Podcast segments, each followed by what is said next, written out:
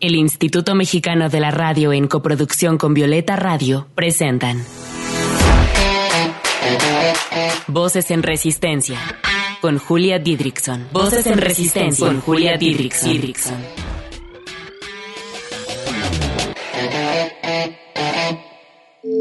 Voces en Resistencia. Un espacio para compartir la lucha de las mujeres que de diversas maneras han transformado este mundo en un lugar más libre para nosotras.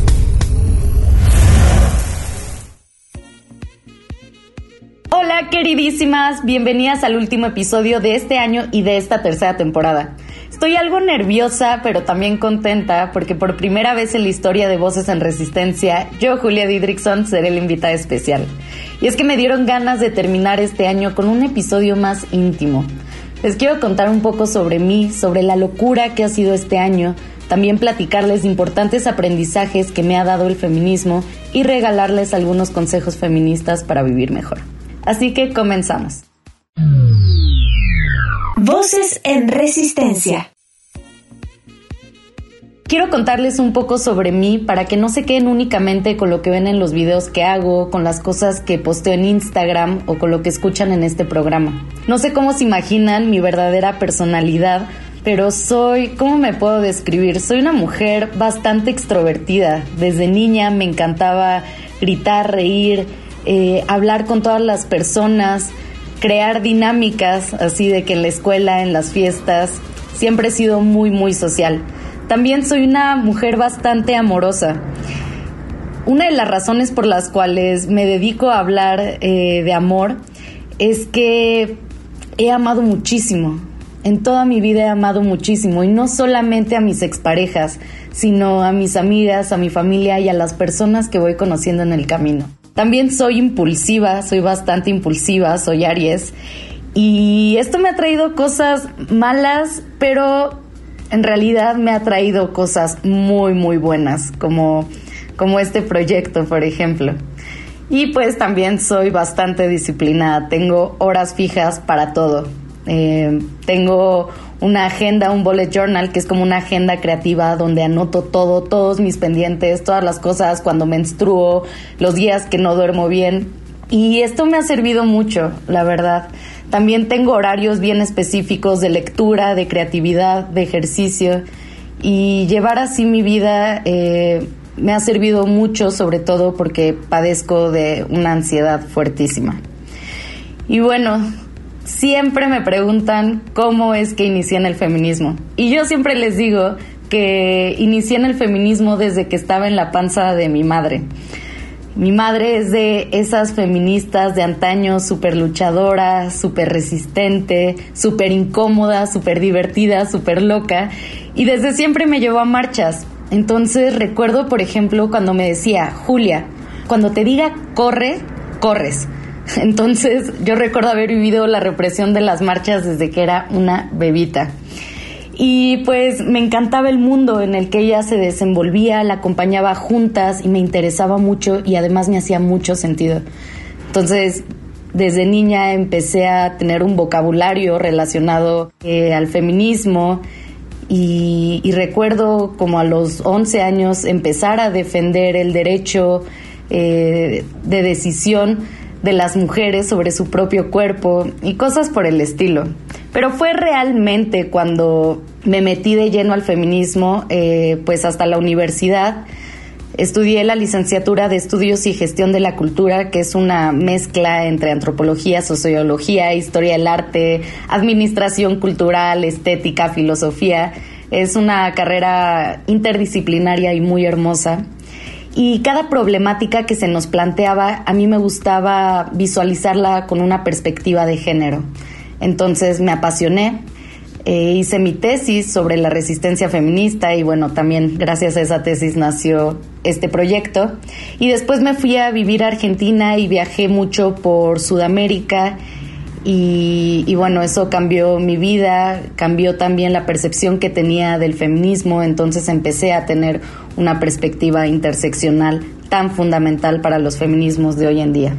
Y hace un año justamente empecé a adentrarme en el activismo digital, justo voy a cumplir eh, un año en TikTok y ha sido maravilloso, ¿no? Como que me lancé a hacer un video hablando sobre algo que me gustaba relacionado al feminismo y entonces empezó a viralizar y, cada video que subía se viralizaba y dije, órale Julia, está chido lo que dices y lo comunicas de una buena manera, así que también me metí de lleno.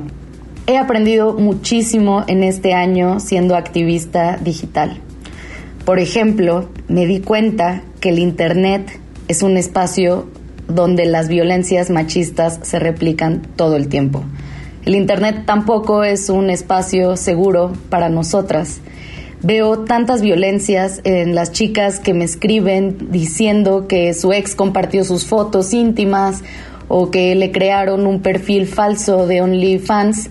Y bueno, también las he vivido. Como activista digital vivo todos los días violencia digital. O sea, cuando un video mío cae en el lado FIFAs de TikTok o de Instagram, eh, me llenan de mensajes bastante dolorosos y que son muy agotadores. Pero también me he dado cuenta que el Internet es una herramienta fundamental para el feminismo y que en el espacio digital, como el espacio social más importante en la actualidad, también se forman redes de solidaridad muy cañonas. Y bueno, hay maravillosas creadoras de contenido y activistas que están organizadas, que estamos organizadas para combatir estas violencias y pues para defender este espacio que también es nuestro y que es tan importante para poder concientizar, para poder visibilizar las violencias y para seguir formando comunidad entre mujeres. También he visto muchísimo eh, y he aprendido mucho de las emociones y de las vivencias de las mujeres, porque me la paso leyendo comentarios en mis videos y en los videos de otras creadoras. Entonces, creo que es una muy buena herramienta también de aprendizaje para mí, porque analizo la sociedad desde lo que está pasando en lo digital y eso me ha dado muchísimo. Pero bueno, ¿qué me ha enseñado el feminismo en general a lo largo de mi vida? Además de las grandes desigualdades históricas y sistemáticas que vivimos las mujeres, el feminismo también me ha enseñado a gozar más. Me ha enseñado a que merezco disfrutar de mi cuerpo y de mi sexualidad. Aprendo todos los días a deshacerme de ideas patriarcales que limitaban mi goce y que no me dejaban disfrutar con autonomía mi erotismo y las relaciones eróticas que tenía con otras personas. Aprendí a disfrutar mi cuerpo eh, aceptándolo, ¿no? También deconstruyendo todos los estereotipos de belleza que se nos bombardea desde afuera, pero también en lo que vemos en el celular. Y el feminismo me ha dado eso, me ha dado mucha seguridad en mí y muchas ganas de resistir hacia aquello que nos ha oprimido eh, con tanta fuerza, ¿no? Que, que es el ideal de belleza. Uf, ¿cómo he aprendido sobre amor? O sea, las que me conocen saben que una de mis grandes temas es el amor. Y, he aprendido muchísimo de amor gracias al feminismo, ¿no? De un amor, de un amor eh, en proceso de deconstrucción, claro. He aprendido que hay otras maneras de amar otras maneras que no se nos enseñaron en las películas, ni en la literatura, ni en las telenovelas, ¿no? También una manera de amar autónoma, con responsabilidad, con reciprocidad y una manera de amar desde el cuidado mutuo, sobre todo. Puedo decir que desde que entré de lleno al feminismo amo de una manera muchísimo más placentera. Y pues también eh, aprendí a que no tengo por qué restringirme el mayor placer de esta vida, que es la comida. ¿No? También se nos ha educado mucho para que no disfrutemos tanto de la comida, con todas las imposiciones de dietas, cirugías, eh, los estereotipos de belleza que nos hacen desear un cuerpo que muchas no vamos a poder tener por más ejercicio y dietas que hagamos. Yo sufría anorexia y bulimia cuando era adolescente y no podía percatarme de la violencia eh, simbólica que me estaba dando el patriarcado, ¿no? Hasta que empecé a leer sobre feminismo y empecé a tener un buen análisis crítico sobre la sociedad, pude entender que se nos ha oprimido muchísimo nuestros deseos, ¿no? Nuestros deseos sexuales, nuestros deseos afectivos, pero también nuestros deseos por, por la comida. Así que eh, de esto ya llevo un, largo tiempo eh, gozando realmente la comida y no sintiéndome culpable por comer. Hace más o menos tres años decidí, o cuatro años, decidí dejar de tener dietas y, y resistir hacia este mandato de delgadez y también hacia la gordofobia que existe en este país y en todo el mundo. Recuerdo que cuando estaba viviendo allá en Argentina, dije, ¿sabes qué, Julia? Sí, te sientes gorda, sí, pero hoy te vas a liberar y te vas a poner un bikini y te vas a enseñar a todo el mundo en la playa. Y no solamente me puse en bikini, sino que me quité también el brasier. Y, y fue, fue una resistencia, fue una resistencia que me sanó muchísimo, porque las resistencias en mi vida y en las vidas de otras personas nos ayudan a, sanar, ¿no? La resistencia principalmente la veo como una herramienta para lograr una identidad con más autonomía, pero también para lograr esta sanación que tanto nos hace falta a muchas de las mujeres. Y bueno, las dos canciones que escogí para el programa de hoy, pues naturalmente son de mis favoritas y tengo un gran presentimiento de que les van a gustar mucho. La primera se llama Plants, que es de una banda de indie rock estadounidense, y la quiero mucho porque me acompañó durante todo este primer año de pandemia. ¿No les pasó que, que se enamoraron de canciones que realmente fueron su refugio en este encierro? Bueno, espero que la gocen tanto como yo. Escuchemos Plants de Crump. Estás escuchando Voces en Resistencia. Voces que resisten también desde la música.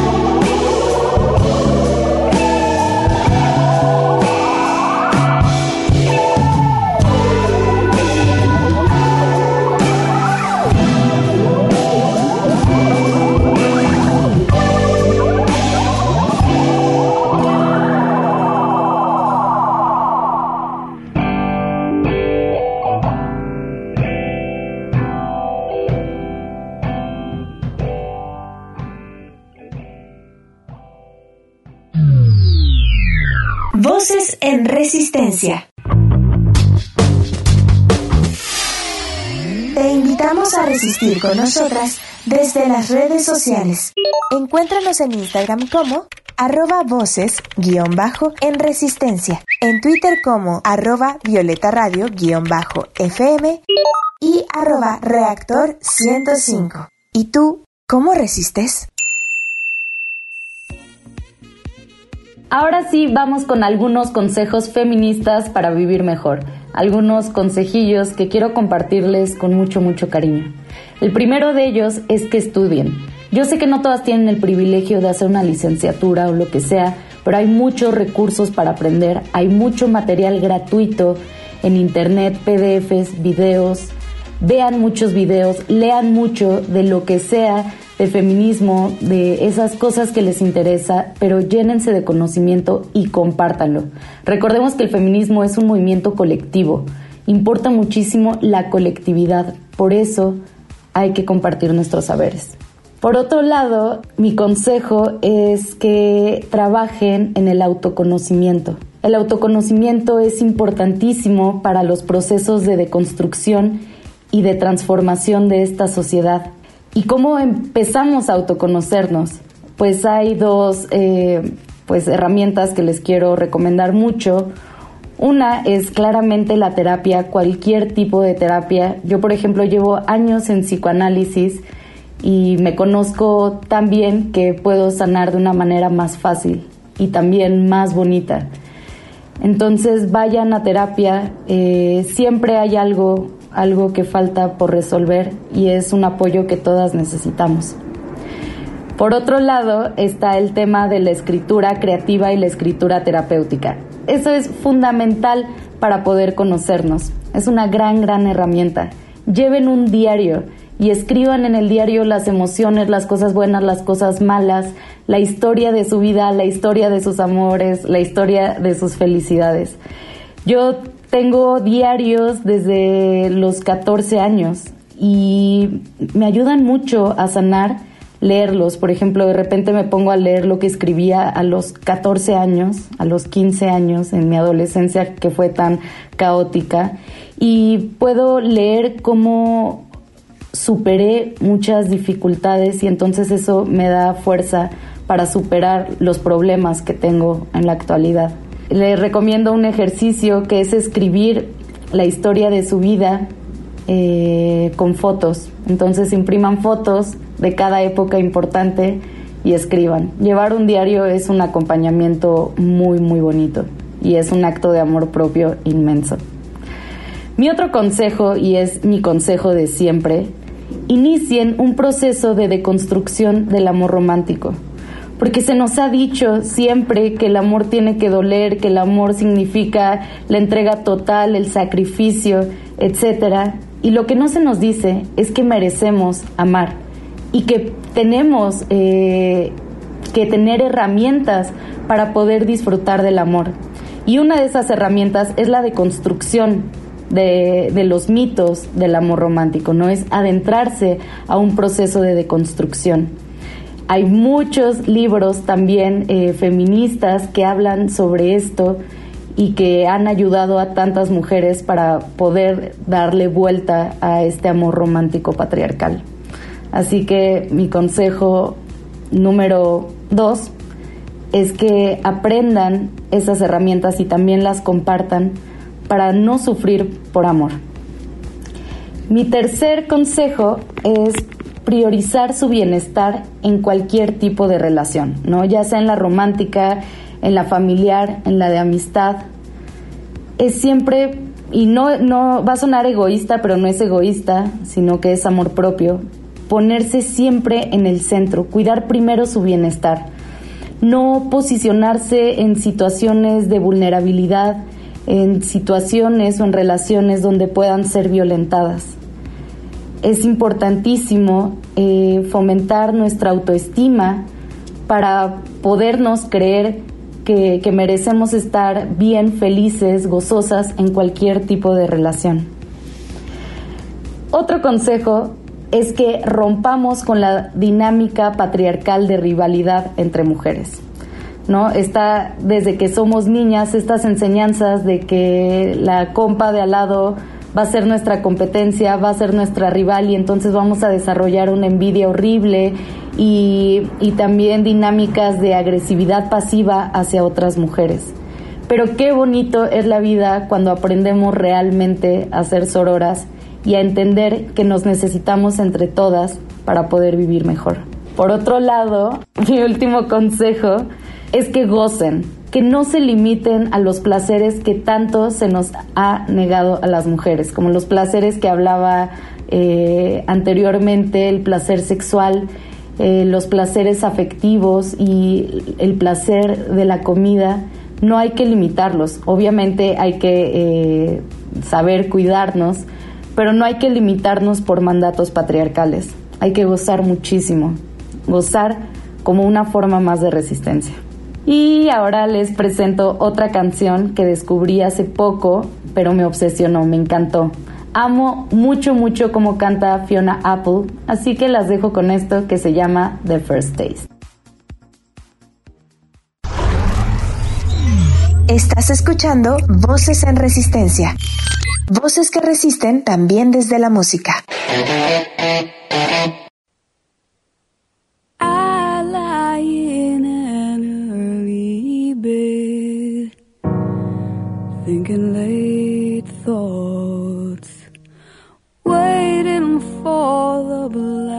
To replace my blue. I do not struggle in your web because it was my aim to get caught. But daddy long legs, I feel that I'm finally growing weary of waiting to be consumed by you. Give me the first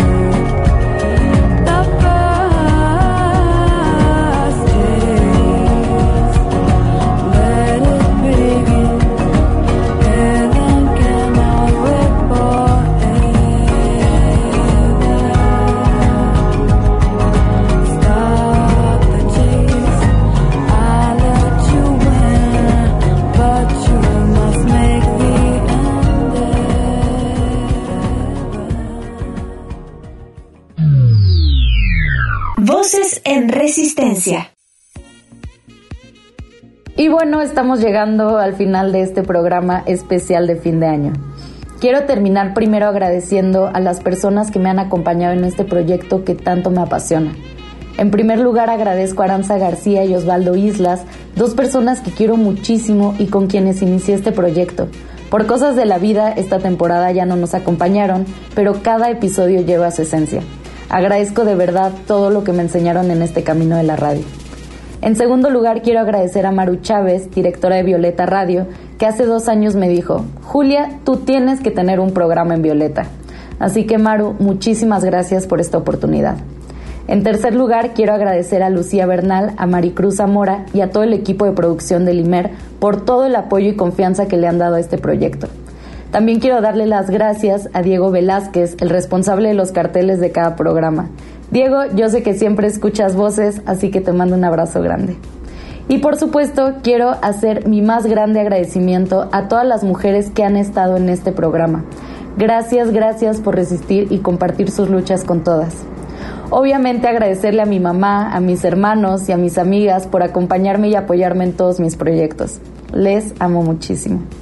Y por último, agradecerles a ustedes. Espero de corazón que este proyecto las haya acompañado bonito en sus trayectos de regreso a casa, mientras trabajaban, antes de dormir, al comer, al bañarse. Las quiero mucho.